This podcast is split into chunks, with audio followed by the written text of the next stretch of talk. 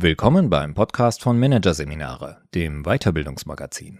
Psychologisches Empowerment. Ich darf, ich kann, ich will. Von Ingo Hamm. Die Zeiten sind ungewiss, voller Krisen und Disruptionen. Deswegen wünschen sich die meisten Unternehmen Mitarbeitende, denen man nicht vorkauen muss, was sie tun sollen, sondern die initiativ werden, die die Ärmel hochkrempeln und Herausforderungen, die sie erkennen, eigenverantwortlich angehen. Neudeutsch, man wünscht sich empowerte Mitarbeiterinnen und Mitarbeiter. Bekannt ist der Begriff Empowerment aus der psychosozialen Arbeit. Dort meint Empowerment, Menschen in persönlichen Krisen dazu zu befähigen, ein selbstbestimmtes Leben zu führen, sich vom Gefühl der Machtlosigkeit zu befreien, sich der eigenen Stärken zu besinnen und diese zu nutzen. Auch im politischen Kontext hat Empowerment eine lange Tradition. Dort steht der Begriff in der Regel dafür, dass Menschen sich gemeinsam aus einer Situation der Machtlosigkeit befreien, etwa in einer Bürgerrechtsbewegung. Empowerment kann hier aber ebenfalls bedeuten, dass Menschen von der anderen, der Machthaberseite, mehr Mitbestimmung ermöglicht wird. Der Begriff hat also zwei Seiten. Er meint zum einen den erreichten Zustand, zum anderen aber auch den Weg dorthin. In der neuen Arbeitswelt, wo sich Empowerment zu einem neuen Buzzword aufgeschwungen hat, ist das ganz ähnlich. Wie so oft bei Trendbegriffen wird zwar auch dieses mit vielen verschiedenen Inhalten befüllt, doch meist geht es im Kern darum, dass Mitarbeitende selbstbestimmter und eigenverantwortlicher agieren können und dürfen. Viele Unternehmen setzen ihre Hoffnungen dabei vor allem auf die viel gepriesene Selbstorganisation bei der Arbeit. Alle bestimmen selbst, vielleicht nicht was, aber zumindest wie, wo, wann, womit und mit wem sie arbeiten. Es stimmt natürlich. Wer möchte, dass Mitarbeitende autonom und eigenverantwortlich handeln, muss dafür auch Entscheidungs- und Handlungsspielräume erweitern, muss auf struktureller und auf Prozessebene im Unternehmen Ermächtigung möglich machen. Leider wird das momentan häufig auf Homeoffice reduziert. Das ist modern, das ist nice. Aber ist es deshalb zwangsläufig empowernd? Zumindest Angestellte, die im heimischen Büro am Küchentisch sitzend von ihren Kindern von der Arbeit abgehalten werden, werden dies verneinen. Zu Recht, denn Empowerment hängt von dezidierten, optimalen Rahmenbedingungen ab. Wo diese hergestellt werden, ist egal. Und dass sie im Homeoffice automatisch gegeben sind, haben die Erfahrungen während der Corona-Pandemie widerlegt. Unternehmen, die es klüger anpacken, wissen, zum strukturellen Empowerment gehört weit mehr als Mitarbeitenden zu sagen, du darfst jetzt mal machen und Hierarchiestufen zu streichen. Dazu gehören zum Beispiel klare Rollenerwartungen, Feedbackprozesse, Transparenz. Denn wer entscheiden soll, muss auch Zugriff auf Informationen haben. Allerdings hat dieses strukturelle Empowerment seine Grenzen. Denn Tatsache ist, sehr viele Menschen können und wollen gar nicht eigenverantwortlich und selbst organisiert arbeiten. Selbst solche faszinierend klingenden Banalitäten wie Bestimme selbst, wie viel Urlaub du machst und wann, überfordern viele schon, weil sie sozialen Stress erzeugen und daher in der Praxis selten funktionieren. Personalerinnen und Personaler berichten sogar von weniger genommenen Urlaubstagen als mit der alten konventionellen Regelung. Und es gibt Untersuchungen, die zeigen, dass sich die Mitglieder selbstorganisierter Teams durch unausgesprochene gegenseitige Erwartungen in Sachen Arbeitsleistung, die anderen bleiben abends länger, also mache ich das auch, gegenseitig schon mal in die Überforderung treiben. Hier wenden Fans des selbstorganisierten Arbeitens gerne ein, dass das Problem nun einmal darin besteht, dass inselartige Zugeständnisse in Sachen Selbstorganisation wenig bringen, wenn sich nicht der Rest der Organisation mitentwickelt. Zum Beispiel das Mindset, die Führung, das, was im Unternehmen belohnt und das, was sanktioniert wird. Das ist sicher richtig, aber selbst wenn diese Felder beackert werden, heißt das noch nicht, dass dabei am Ende automatisch Empowerment herauskommt. Der Grund dafür ist ein psychologischer. Es geht beim Empowerment von Mitarbeitenden eben nicht nur darum, was sie dürfen, mit welchen Entscheidungskompetenzen man sie offiziell ausstattet. Es geht auch um psychologisches Empowerment. Anders ausgedrückt, es geht darum, ob sie sich einbringen wollen und ob sie sich dazu in der Lage sehen. Empowerment hat demnach auch etwas mit intrinsischer Motivation und Kompetenz zu tun. Dass es Menschen gibt, die sich anscheinend nicht empowern lassen wollen, die also Eigenverantwortung im Arbeitsleben ablehnen, wird in der New Work Blase oft als eine Art Deformation abgetan, als Resultat einer Arbeitssozialisation, die den Menschen entsprechend erzogen oder vielmehr verzogen hat. Gern wird auch darauf hingewiesen, dass dieselben Menschen, die im Job Verantwortung ablehnen, im Privatleben sehr wohl zum selbstverantwortlichen Handeln fähig seien. Wie sollten sie sonst Projekte wie einen Hausbau stemmen? Wie sollten sie ein Vereinsleben aktiv mitgestalten können? Wie könnten sie hingebungsvoll Kinder großziehen oder Angehörige pflegen? Aber genau hier liegt auch der Knackpunkt bei der ganzen Sache. Die Frage, was psychologisch empowert, führt nämlich auch zur Frage, was Menschen eigentlich dazu veranlasst, sich in einem hohen Maß einzubringen, mitmachen und mitgestalten zu wollen. Ein privates Projekt, ein forderndes Hobby oder ein erfüllendes Ehrenamt mögen Zeit und Nerven kosten, aber eines liegt auf der Hand. Menschen tun sich das an, weil sie darin einen Sinn sehen, und zwar einen ganz individuellen und nicht verordneten Sinn. Der Sinn der Erwerbsarbeit liegt in einem kapitalistischen System aber zunächst einmal darin, seinen Lebensunterhalt bestreiten zu können. Punkt. Was an Sinnerleben darüber hinausgeht, das holen sich viele heute woanders und nicht im Job. Daher das Pochen auf Work-Life-Balance, von dem Personalverantwortliche vor allem dann staunend berichten, wenn sie aus einem Jobinterview mit einer jüngeren Person kommen. Und daher auch das weit verbreitete Missverständnis, gerade in Bezug auf diese junge Generation, die sind überhaupt nicht mehr für harte und ehrliche Arbeit zu motivieren. Unfug. Die Jungen sind durchaus motiviert aber eben nicht mehr wie nach alter Väter Sitte, dafür sich von 9 bis 17 Uhr für ein Produkt der aus ihrer Sicht wild gewordenen Konsumgesellschaft aufzureiben.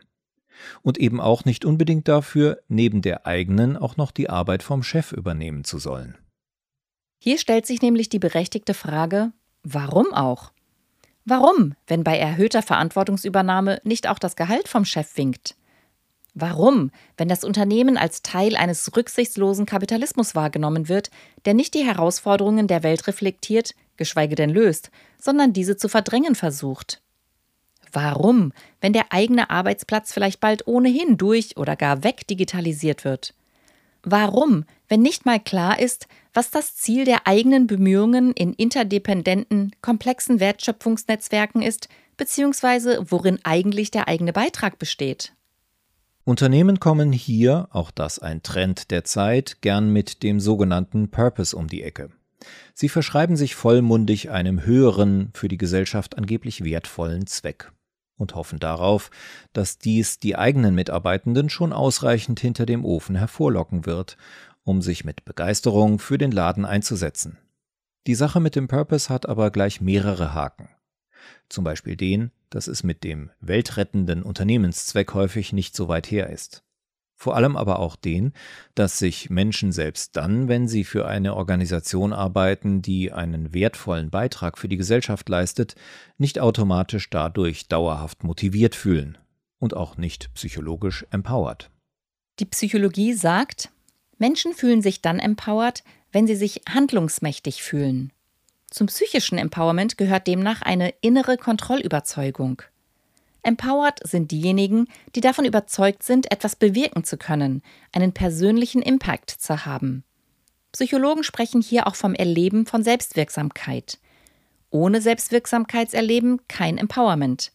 Ein berufliches Umfeld, das Mitarbeitende empowern will, muss ihnen also zunächst einmal das ermöglichen, sich als selbstwirksam zu erleben was daher viel mehr auf den Schirm muss, wenn es um psychologisches Empowerment geht, als der große Demokratisierungsschlag im Unternehmen und der revolutionäre Abschied von Hierarchien, ist etwas eher unspektakuläres. Die Arbeitsaufgabe als solche. Unternehmen haben insofern Glück, denn es mag sein, dass sie oft nicht das Zeug haben, Mitarbeitende dadurch zu packen, dass sie tatsächlich die Probleme der Welt lösen. Aber damit Mitarbeitende den Willen und Mut entwickeln, sich einzubringen, mitzudenken und initiativ zu werden, braucht es das auch gar nicht. Alles, was es dazu braucht, ist, dass Menschen sich in ihrer konkreten Tätigkeit entfalten können. Dieser Fokus auf das Tun als solches ist heute nicht mehr en vogue. So propagiert mancher Populärphilosoph, wir müssten uns von der Arbeits- in eine Sinngesellschaft wandeln, verstanden als radikale Work-Life-Balance mit bedingungslosem Grundeinkommen. Ganz viel Life, daher kaum Work. Die erschreckende Pointe dabei, ökonomisch und technisch, finanziell und politisch ist das möglicherweise schon bald machbar. Was dabei jedoch übersehen oder bewusst vernachlässigt wird, ist eine banal bedeutungslose Trivialität. Der Mensch. Genauer, das, was ihn ausmacht. Der Mensch braucht Tätigkeit wie ein Fisch das Wasser. Er kann nicht ohne und möchte das meist auch nicht. Man frage nur vermeintliche Wohlstandsgewinner mit satter Abfindung und großzügiger Vorruhestandsregelung. Viele fallen nach Arbeitsende in ein schwarzes Loch, das sie dringend mit einer Tätigkeit, nicht unbedingt Erwerbsarbeit, füllen müssen und möchten. Sonst sind sie nach zwei Jahren depressiv, grob gesagt. Korrekt ausgedrückt, keine Arbeit, Hobbys zählen in diesem Sinne als Arbeit, keine Selbstverwirklichung, keine Selbstwirksamkeitserfahrung. Wir brauchen Arbeit für die unmittelbare Rückmeldung unserer Wirkung auf die Welt. Nur durch tätiges Tun erfahren wir, was wir wirklich können, dass wir handlungsmächtig sind dass wir was drauf haben und im Grunde erst, wer wir sind. Psychophilosophisch betrachtet, wir sind, auch zu großen Teilen, was wir ganz konkret und unmittelbar bewirken. Wer nicht tätig ist, wer nicht macht, schafft und bewegt, hat auch keine Identität. Um sich also als selbstwirksam fühlen zu können, muss etwas Wichtiges gegeben sein. Man muss etwas tun, in dem man kompetent ist. Kompetenzentfaltung zuzulassen, zu fordern und zu fördern, ist daher die Grundlage schlechthin für psychologisches Empowerment in Organisationen. Vor diesem Hintergrund wird auch klar, warum manche Strategien, mit denen Unternehmen ihre Mitarbeitenden empowern wollen, oft genau das Gegenteil bewirken. Mitarbeitenden Informationen für ihre Entscheidungen bereitzustellen, kann beispielsweise heillos überfordern, wenn die Kompetenz, aber auch die Zeit fehlt, diese richtig zu deuten. Ein Unternehmen plötzlich hochpartizipativ aufstellen und alle Mitarbeitenden in sämtliche wichtigen Entscheidungsprozesse einbinden zu wollen, kann, wie entsprechende Fallbeispiele zeigen, zum Kollaps führen. Denn jemand aus dem Marketing ist oft gar nicht in der Lage, mal eben so über wichtige Budgetierungsfragen mitzubestimmen. Und schlimmer noch, diese Person wird dann von dem abgehalten, was sie eigentlich erfüllt. Wir kennen das alle. Die eigentliche Arbeit machen wir gern und gut. Wir kommen bloß so selten dazu. Deswegen ist es fatal, wenn Unternehmen Empowerment ausrufen und wenn das dann am Ende dazu führt, dass sich Mitarbeitende fragen, was tue ich hier eigentlich? Wo ist mein Impact? Dies führt geradewegs in Überforderung, Enttäuschung, Frust und Ohnmachtsgefühle. Also ins genaue Gegenteil von Empowerment. Deswegen macht eine Organisation, die Menschen wirklich empowern will, am besten vor allem eines. Sie hält ihnen den Rücken frei, damit sie tun können, was sie tun wollen. Empowering Leadership meint demnach genau das, Menschen den Rücken frei zu halten. Empowered Work muss vor allem als Hilfe zur Selbstverwirklichung gedacht werden. Empowernde Leadership ist insofern eine Führung, die den Mitarbeitenden die Hilfsmittel beschafft, die sie brauchen, um ihre Arbeit gut zu tun. Die Mitarbeitenden weitgehend vor störender Bürokratie schützt. Die Mitarbeitenden vor zeitraubenden Abstimmungsprozessen bewahrt und auch vor Kolleginnen und Kollegen, die ständig etwas von ihnen wollen, das sie besser selbst erledigen könnten. Das entscheidende Motto dahinter? Lasst die Menschen doch einfach das tun, was sie gerne und gut tun und unterstützt sie dabei nach Kräften. Natürlich haben Führungskräfte Einfluss darauf, ob Mitarbeitende Empowerment erleben können oder nicht, aber nicht als Kumpel oder Coach für unglückliche Team- und Arbeitskonstellationen, sondern als Enabler für Kompetenzanwendung. Kann und wird die Führungskraft dafür sorgen, dass ich als Mitarbeiter die überwiegende Zahl meiner Aufgaben so gestalten, strukturieren und priorisieren kann, dass ich am Abend meinen Lieben erzählen kann, was ich heute alles gewuppt habe, dank meiner ausgeprägten Kompetenz. Oder muss ich wieder berichten, viel geschafft, wenig erreicht. Alles, was der ernst gemeinten Selbstverwirklichung im Job dient, hilft dabei, dass Mitarbeitende Selbstwirksamkeit nicht nur ersatzweise im Privaten suchen, sondern sich auch bei der Arbeit als handlungsmächtig erleben können. Ein spannendes Thema ist in diesem Kontext Jobcrafting. Gemeint ist, dass Mitarbeitende ihr Einsatzfeld selbst dahingehend gestalten, dass ihr Job besser zu ihren Stärken und Interessen passt und sie dort mehr Erfüllung erfahren. Etwa was den Zuschnitt und vielleicht auch die Erweiterung der eigenen Rolle betrifft. Wenn es Unternehmen schaffen zu vermitteln, dass derartiges nicht nur erlaubt, sondern auch wünschenswert ist und wenn sie bereit sind, Mitarbeitenden dann fördernd und unterstützend zur Seite zu stehen, ist oft schon ein großer Schritt in Sachen Empowerment getan. Was aber, wenn der Job bloß darin besteht, täglich Excel-Tabellen zu sortieren, PowerPoint-Charts zu polieren, bei Kundenanrufen auf die ewig gleiche Reklamationsseite im Web zu verweisen, sprich, tausende Erbsen von Hand zu zählen? Wenn die eigene Aufgabe also per se nahezu oder total kompetenzfrei zu erledigen ist? Was ist, wenn ein Unternehmen sagen muss, unsere Arbeit ist erfolgreich und gut aber nicht so wichtig und vielleicht nicht so erfüllend, wie du erwartest. Hier müssen Arbeitgeber lernen, loszulassen und sinngemäß zu sagen, es ist absolut okay, wenn du um vier nach Hause gehst, um dich deiner Familie, deinem Verein und deiner Freizeit zu widmen, wenn es das ist, was dich antreibt und dir Energie gibt. Wenn es das ist, was dich erfüllt, was dich Selbstwirksamkeit erfahren lässt und deshalb dafür sorgt, dass du morgen wieder hier bei der Arbeit erscheinst und einfach deinen Job gut machst. Mehr erwarten wir gar nicht. So manches Unternehmen wird in Zukunft, etliche machen es schon heute, auch Job Extensions anbieten müssen, damit Mitarbeiter dort jene Selbstwirksamkeit erfahren können, die sie im eigentlichen Job nicht ausreichend finden können. Und wenn es dabei um firmeninterne Angebote im Hochleistungssport, um die Mitwirkung im Company Orchester, im betriebseigenen Afterwork Schrebergarten oder einem organisationalen Sozialprojekt geht. Nehmen wir an, die Menschen entwickeln sich im Sinne einer positiven Utopie. Dann sieht Arbeit in 25 Jahren so aus. Alle Menschen arbeiten hochmotiviert, gut und gerne, weil wirklich jeder Job oder zumindest jeder Arbeitgeber genügend Möglichkeiten der Selbstwirksamkeitserfahrung eröffnet. Es gibt nicht immer weniger Arbeit, sondern immer mehr Möglichkeiten. Es gibt keine sinnlosen Jobs mehr, sondern nur noch erfüllende Aufgaben. Den Rest machen die Maschinen. Ich kann es kaum erwarten.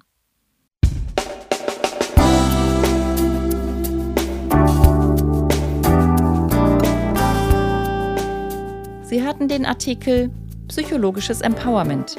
Ich darf, ich kann, ich will von Ingo Hamm aus der Ausgabe Mai 2023 von Managerseminare, produziert von Voiceletter. Weitere Podcasts aus der aktuellen Ausgabe behandeln die Themen Daseinsgestaltung lernen, Plädoyer für die Lebenskunst und Mitarbeiterstärkung. Empowerment hoch 4. Weitere interessante Inhalte finden Sie auf der Homepage unter managerseminare.de und im Newsblog unter managerseminare.de/blog.